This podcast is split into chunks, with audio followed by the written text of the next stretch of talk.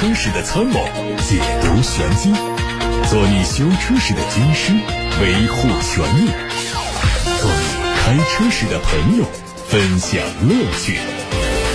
调频九二七，傍晚六点半，董涛说车，只和车友在一起。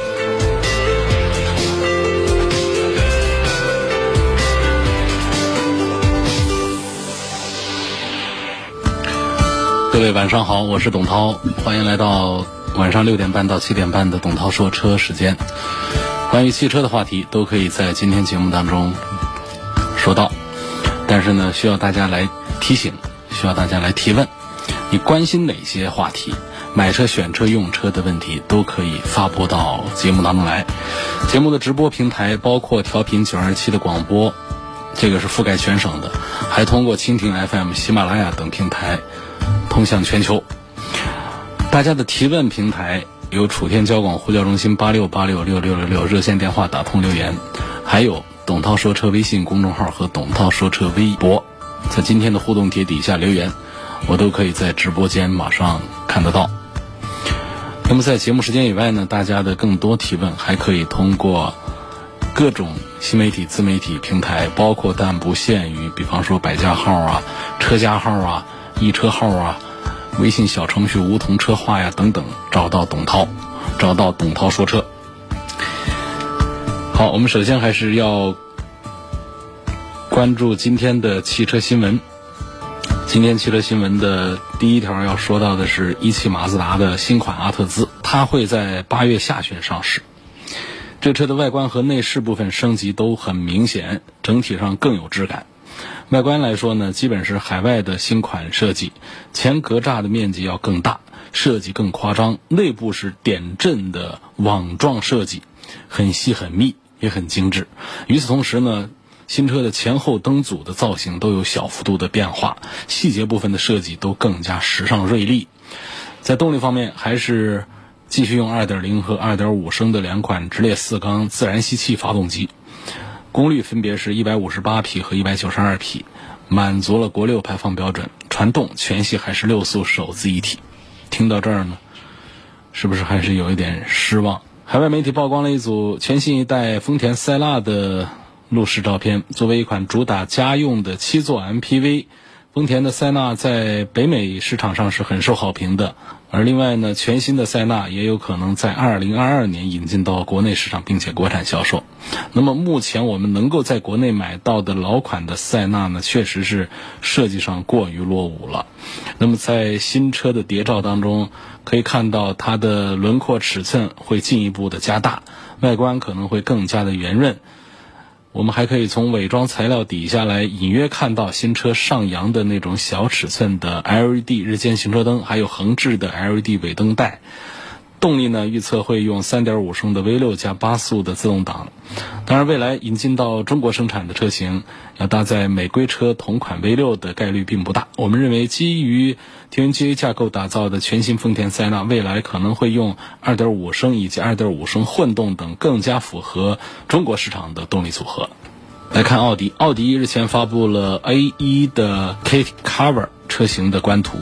这个车是基于全新 A1 打造而来，它用上了跨界越野风格的套件，离地间隙也有提高，会在八月份在欧洲市场上推出，在今年秋天开始交付。外形上呢还是普通版的整体，但中网、大灯、雾灯都是熏黑的，八边形的中网是搭配了银色的前唇的，整体更具有辨识度。它还提供了九种车身颜色，并且有双色的车身选择。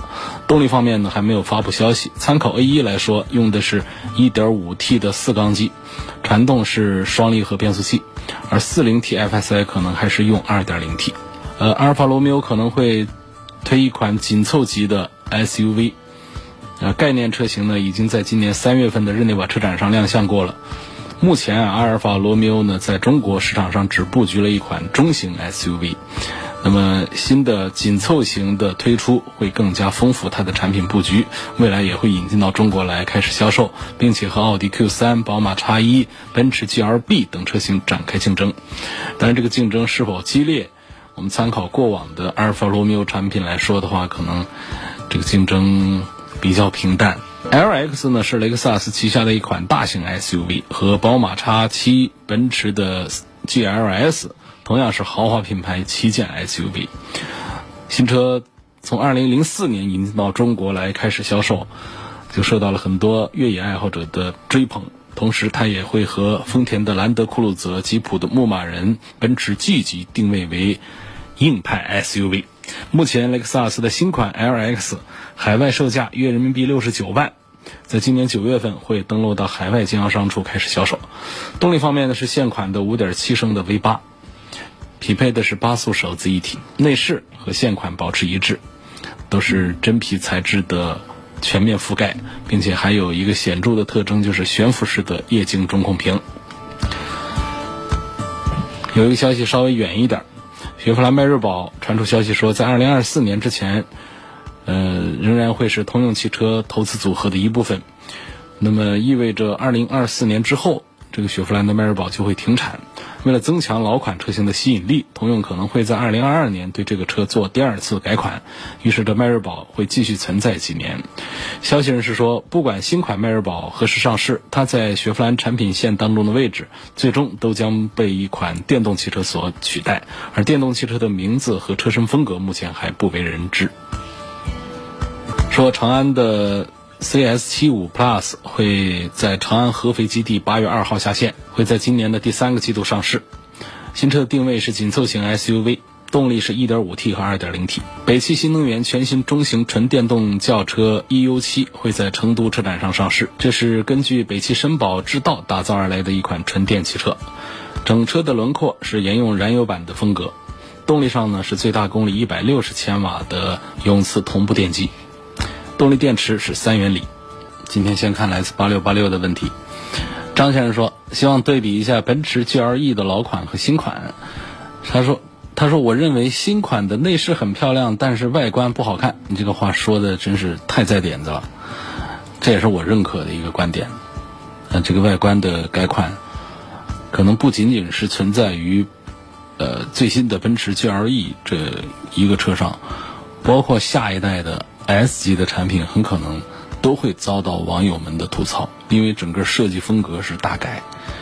这个改造呢，可能一时半会儿让大家还没法适应，呃，不好讨论说它这个这个改造是成功的还是不成功的，因为这最终是由市场来检验来说了算。但是从目前呢，很多人的很多外行的印象呢，就是觉得不好看。呃，我们也希望。这个厂家呀，不仅仅是说奔驰，任何一个厂家呢，要重视外行的意见，因为外行在买你的车，内行都没买你的车，你要让内行认可，似乎没有多大意义，你还是最好让外行满意，因为他们是掏钱的主，所以我们的普通消费者都是外行，不懂汽车设计，但他就觉得你不好看，所以我不买你，你拿它怎么着？这一点真的非常重要。那么这一代的这个奔驰的 GLE 的这个设计上呢，确实是少了过去的那种大气啊，那种敦实、那种厚重的那种风格。因为本身呢，奔驰的 GLE 的尺寸呢，并不占优势。你看那个奥迪的 Q7，它的尺寸就很有优势。那么在尺寸有优势的情况下，设计显大显小，其实呢，对最终的视觉影响的。它变化并不大，你这个 GLE 本身尺寸都不大，你再设计的那个一点，你就会显得窄，显得短，就显得不好看。再加上灯啊这样方面的一些点缀的一些细节的设计，如果也不讨巧的话，这整车组合在一起就就不好看。实际上呢，今年确实是有很多的网友粉丝对于奔驰 GLE 以及处在伪装状态的这个呃这个奔驰 S 啊，提出了很多的修改意见。呃，很含蓄的指出，似乎没有上一代那么的精神，嗯，但实际上也抱着大家的，也是大家抱着一种期待的眼光在等待这些车，但是实际上是一种失望的心态，在发表这些评论。好，那么新的这个奔驰的 GLE 呢，它在这个其实，在三大件上呢，没有多的呃升级的东西，主要还是它在一些这个电控的部分呢，加了一些新的玩意儿进去。我觉得这个消费者的获得感并不是太好，获得感不强，就是没觉得自己得到了什么东西。所以这一代的奔驰的 GLE 呢，我觉得推荐指数是确实是不如宝马 X 五那么高的。啊，这款车上几乎让我们想不起来它的一些呃有多少的值得我们掏腰包的这些啊卖点来。所以目前呢，我们仍然还可以看到这个一八款的这个 GLE 啊这样的车型呢，卖的仍然还是在市场上都还是很不错。二零二零款的啊，这个反正现在首先它还好，就是它的定价并不是啊太高而已。下一个问题，魏先生说：“我想给老婆买个两厢车，她今年四十岁，要求是合资品牌，要求是颜值、质量、稳定性都不错，预算在十五万元左右，希望推荐一款合适的。”还问奥迪 A 三，我这个双离合这款车稳定性怎么样？这稳定性就不好，啊，这这个就就不推荐。然后这个十五万来买个两厢车呢，实际上这个预算还是很充裕的，呃，或者说预算很充裕吧，或者说预算太高了，就是其实也没必要花十五万的价格来买个两厢车。你是说，你这个十万出头啊，是去买一个这个高尔夫就可以，这个两厢的高尔夫，这个没啥不好。在大众里面，十万出头的话，我觉得这高尔夫肯定是，呃。很棒的一个选择，而且你还点着一定要两厢，两厢我们看到这个别克的这个两厢啊，我就不大推荐。别克有个两厢，啊叫英朗这样的，这个在这个动力这个方面呢，它还是没有这个高尔夫的那个，它有这个双离合这个东西。当然，那高尔夫也有，那高尔夫的双离合，它总还是比这个这个这个别克上用的这个双离合。要好用一些，然后像这个其他的，像本田家呀、丰田家呀、日产家呀，他们的基本上都是在十万出头的，都是三厢车了，都是三厢车。不过呢，本田家有一个车呢，它就是它起码它不是个这个这个这个完全是一个三厢的一个样子。这个车呢，我推荐这位网友可以关注一下这个捷德，呃，本田有一个捷德是个两厢的样子，嗯。也是属处在这样的一个价格区间的，向这个魏先生推荐一下。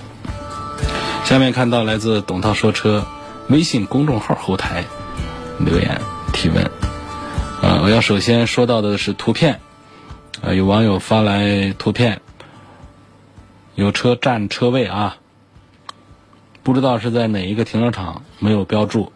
这位网友发过来一辆白色的标致四零八。车牌为鄂 A 三三五，后面两个字母就不念了。鄂 A 三三五后面俩字母，这样一副牌照，白色的标志四零八，停在一个地面车位号为三七三的车位和临近车位之间的这个分界线上，就一车霸着两个位吧。这不道德。首先呢，你占用了别人的私家车位，这个就是，这就不好。你临时停一下，你得人在附近，得赶紧挪开。第二个呢，你占个私家车位也就占吧，你还一个人占两个，这就特别是让人讨厌的啊。鄂 A 三三五，那各位听广播的车友们。你看看你的朋友当中，你的单位同事有没有一个开东风标致四零八的车子？然后车牌照呢还比较好记，鄂 A 三三五后面俩字母，就是有一些这个法律上的这个约束，让大家现在就是我们在只得到一张图片的情况下，也不能说这个车牌照全称是什么，啊。把牌照都报出来，这不合适。那你这儿又侵权了。然后呢，现在我们只看到了这样一张图片。你说这图片是有人无聊合成而来的吗？这个这个我们也鉴别不了。但是我们确实收到了这么一张很真实的图片，所以就仅限于这篇这这个图片的话呢，我们的话就只能说到这儿，就牌照就只能报到这儿。鄂 A 三三五，大家一起讨厌一下这种停车。不道德的。哦，还有一个网友叫王者归来，他又发了一个，哎呀，这这是一个车的这个牌子啊，我都忘了，这大概是在小二十年前，就是十几年前，上海那边的一个小品牌，应该是叫华普还是啥？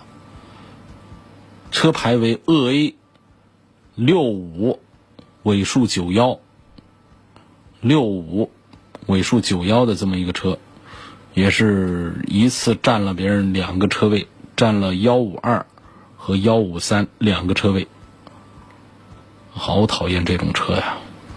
大家呢以后在路上啊碰到这种呢，咱们也不能侵权，也不能去砸他的车，对不对？也不能骂脏话。呃，这都不文明。呃，咱们怎么弄呢？就是发到董涛说车的微博或者说微信的后台来，那我们编辑呢把它整理之后呢发出去，那几十万粉丝就会看到，也只能做到这样了。然后我们在广播里再说一说，就只能这样，好吧？好，下面我们看其他的问题啊。呃，最近网上反映本田雅阁高速公路失速门，不知道你听说了吗？你对这件事有什么看法？我这几天净开会，我我没时间。别人会说，大家会说，你开会不正有时间刷手机？真没刷手机，所以没有没有关注到这一条新闻呢，没有看到这个失速门。我下去补课。同样排量的四缸和六缸，嗯，有什么区别？同样排量，比方说。比方说都是两点四，有四缸有六缸是吧？那么它们的缸数不一样，缸的直径，啊，缸体里面的活塞的形成不一样，造成它们的每一口缸的这个容积量不一样，排量不一样，每一口缸的排量不一样，那么这样它的缸数不一样，组合到一起，它最后的排量它是一样的。那么在实际的动力表现上的话呢？四缸和六缸啊，其实，呃，不会出现绝对的区别。不是说六缸就一定跑得快，但是呢，它缸数多一点呢，它会带来一些物理上的一些特性，比方说，它的声音要更绵密一些，它的提速的过程要更加的顺滑和线性一些。当然了，这个六缸不一定会比四缸省油，它很可能要更费油一些。那么从这个发动机的规格上呢，大家往往喜欢用缸数多少来分，我也比较认可，缸数越多，说实话制造起来成本也就越高嘛。来看看今天董涛说的微博的留言，这个朋友就说到了雅阁，今天有几位朋友都在问到雅阁。那么刚才播广告的时候，整点的时候呢，嗯，我也拿手机搜了一下这个雅阁的时速。嗯，确实不止一个网友反映这个情况，就是他正开着呢，在高速公路上速度不慢，呃，但是呢，嗯，踩油门啊没效果，车子速度越来越慢，就那样停下来。这个现在的好像原因呢并没有找到，因为 4S 店还没有找到故障源头，所以现在网友们呢在那儿单方面推测，说是不是设计上有什么缺陷存在，啊，这个事情我们还要。继续关注一下吧。下面来看微信公众号的后台，大家的问题。有个网友说：“我看见这个雷克萨斯的 NX 和 RX，这个发动机啊都一个型号的啊，问这两个车区别大不大呀？长途开的不多的话，这 NX 还便宜一些呢，该该推荐买哪一个呢？”我这么跟你说，你要讲型号啊，这些东西，发动机型号这很常见。一个厂家高端车、低端车上，它都会用上同样的。你比方说，2.0T 发动机啊，啊，雷克萨斯却是自己家的 2.0T 发动机。那光是 NX 用，RX 用，还有其他车型也都用的。然后在这个，你比方说像宝马的这个七系啊，730也用一个 2.0T 的发动机，但是它是。调教的呃这个动力更大的，然后在五系上也用啊同一个技术平台的 2.0T 发动机，这个发动机的低功率的版本呢，这样的它还会用到这个宝马的三系上来。你要这样说，那那都是这个发动机都一样的，那么就是七系和三系其实都差不多呗。那那咱们这个三系有时候还便宜一些，那到底推荐买七系还是买三系呢？你这这话就不成立。你相当于说，呃，一个房子是三三室两厅，一个房子是两室两厅，那客厅其实也差不多大呀，都是用砖砌的房子，它怎么就？嗯，那那那，我觉得这个两室一厅还便宜一些呢。那那那，我是不是应该买两室一厅？这得看你的需求来。N X 它是比 R X 明显低一个级别的产品，都是雷克萨斯家生产的，但是产品序列里面呢是分三六九等的，所以他们在三六九等的平台上出来的产品呢。有时候会用到同样的配件，尤其是三大件上，这在汽车厂家里面呢就不叫投机取巧，这是很正常的一种资源共享，是正常的。所以两个车呢，我觉得在 NX 和 RX 当中呢，我是建议呢 RX 的，因为 RX 这么大个车卖的便宜，NX。对应的这个平台来讲呢，看到了 RAV4 荣放上去之后，就觉得它这个车子就是品牌溢价太多了，价格卖的比较高。那我们拿这个 RX 来对比一下豪华品牌的其他产品的话，它就显得啊性价比比较高，价格便宜嘛，四十几万。下面有一个似乎是保险问题。云白白，这位网友说：“董涛你好，一直听节目。有个事儿，我是专车司机，啊，持有合法的双证。前两天呢，我的车啊被人追尾，对方全责，对方保险公司和车主对车辆的维修赔偿没有异议。同时，我也提出要求赔偿我的停运损失，但是呢，被对方车主和对方保险公司拒绝了。”我了解了相关法律规定，合法营运车辆，对方全责。我提出停运赔偿应该是合理的。我向保监会投诉，对方拒绝。问题是，我向法院提起诉讼，可能因为金额不够，法院不受理。我的车要修三天，问我该怎么维权？这个，首先停运损失这个事儿。我们要从法律上要找到撑腰的依据。根据最高院的这个，呃，这个车辆停运损失方面的一个批复当中的这个明确的说法呢，就是应该是赔的。啊，在交通事故损害赔偿案件当中呢，如果受害人，呃，以被损车辆正用于货运或者说客运的这个活动的话，要求赔偿。被损车辆修复期间的停运损失的交通事故责任者是应当赔偿的，啊，这是有明确的说法，啊，但是呢，就是看这个对方啊是什么险，如果是就是全险，其他的一些险都还好办，就交强险目前是有不同意见的，就是包括车辆贬值在内以及停运损失在内这种间接损失啊。现在关于交强险是否该赔有两种意见。第一种意见呢，认为是该赔；第二种意见当然是认为它就不该赔。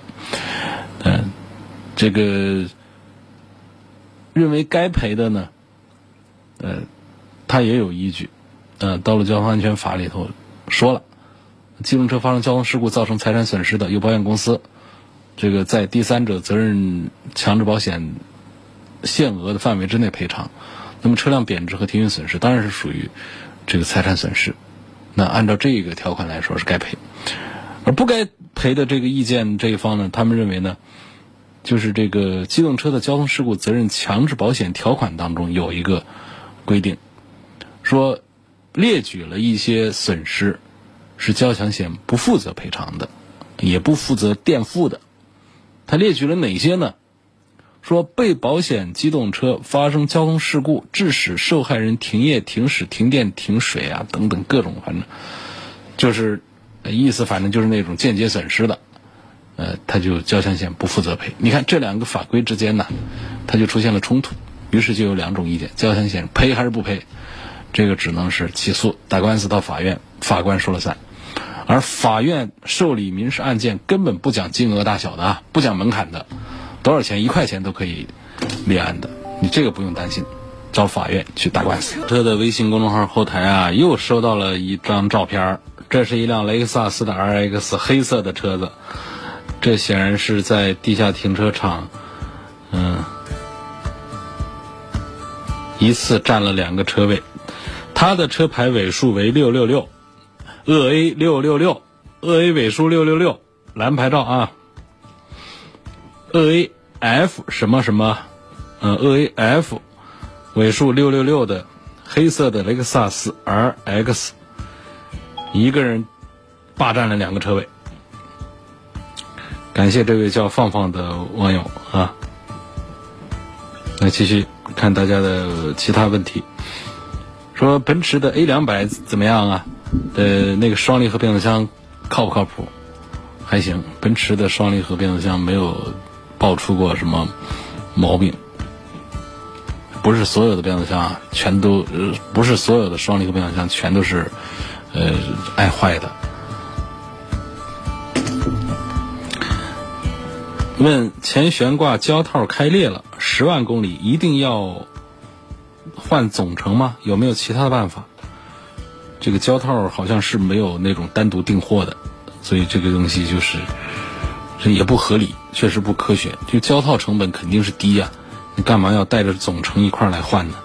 目前好像就是这样的情况。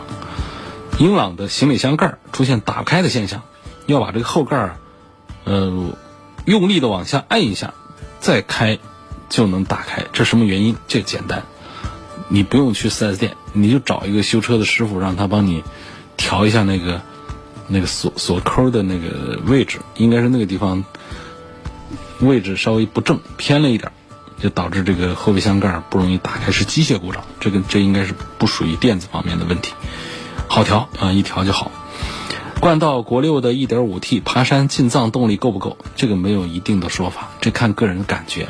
首先第一点，这些车你肯定不会爬那种牧马人们爬的那种坡吧？那就正常的铺装公路，只要是公路的坡，它就不会说是让谁的车上不去溜下来。啊，我们的私家车、我们的轿车，厂家生产的时候，应对我们的正常的公路的坡度，都是可以上去的。那至于够不够的话呢？这就是看每一个人不同的感觉了。早期那有奥拓的时候，有人开奥拓，开开到西藏，人家觉得动力很够。啊，生活当中好多人开着路虎过去。说后悔买路虎了，感觉动力不够。你是从哪儿说起？这是每个人的感觉问题。所以总之呢，只要是量产车的动力，都不至于在路上说带不起空调，车子往后溜，坡上到一半必须得停下来拿砖头垫着轮子，就不是这种情况。那是农村拖拉机。只要是量产的汽车，工信部准许生产、上市销售，这车的动力配置。一定可以保证你前进，只要你不想它后退，不操作后退，它都可以在有油的情况下，不出故障的情况下往前走。上坡的时候可以往上上，那这是一个最起码的一个，哎，一个动力表现。但是这个说主观的动力够不够，这个没有一定的说法。最后要说第三点，就是这个冠道的这个这个本田的这个 1.5T 的动力啊，实际上调的是很高的。我们常说像 1.5T、1.6T 啊，可以相当于1.8升、2.0升的自然吸气。我跟你讲，这个本田家的这个 1.5T 啊，它直接调的，我觉得可以相当于那些2点呃2.5、2.4的车的啊，这个过去的那些动力了。它有一百九十多匹马力。你要按自然吸气来说的话，别说早期的自然吸气，就是说现在的自然吸气。有多少两点四排量的能够到小小两百匹的？你说光个马力大扭矩呢？扭矩也牛啊，扭矩两百四十多，两百四十多，那它很多包括一些德系车的这个，呃，这个低功率的低调教的这些二点零 T，也就是个数字啊，所以它本身这个数据的压榨还是呃比较到位的。下面是说，呃，宝马的叉三、二五 i、二八 i，说希望能够分析一下他们在这个动力上的这个这个优势，呃，开空调啊、高速行驶啊等等啊，呃，这到底是够用还是不够用？这又回到了我刚才说的这个话题上去了。这个不要有这样的这种担心。那么作为豪华品牌，宝马叉三，它一定不会说是。动力上是差到哪儿去，弱到哪儿去？嗯，它的 2.0T 发动机呢，它就分成了这个不同的调教嘛，啊，那么它有一百八十四匹马力的，这个就是 25i。我也讨厌厂家这么来搞，你直接就是，呃，这个这个，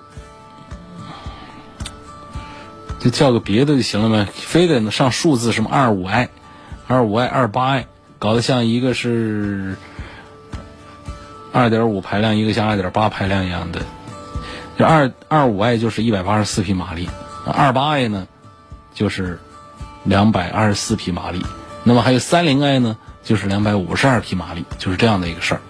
这车的动力其实是挺好的，不管是一百八十匹还是两百二十匹的都行，不用担心啊。他还顺便问另外一个话题，说是不是能买叉三的低配就不要考虑叉一了？那确实是。你说这个叉一的顶配啊，它就直接是不说新能源啊，新能源更贵了，就是普通版的叉一的顶配高配就已经是跟这个叉三的二五 i 啊，已经价格已经接着了，就隔个两万块钱了。这种情况肯定是应该买叉三呢。我们要的是整体的平平台规格，而不是说要一个低平台的一个顶配的高配置的。这种高配置带来的就是高利润，对于消费者来说就是多吃亏嘛。所以肯定是。宁可买高一个级别产品的最低配，也不要买低一个产品平台的最顶配。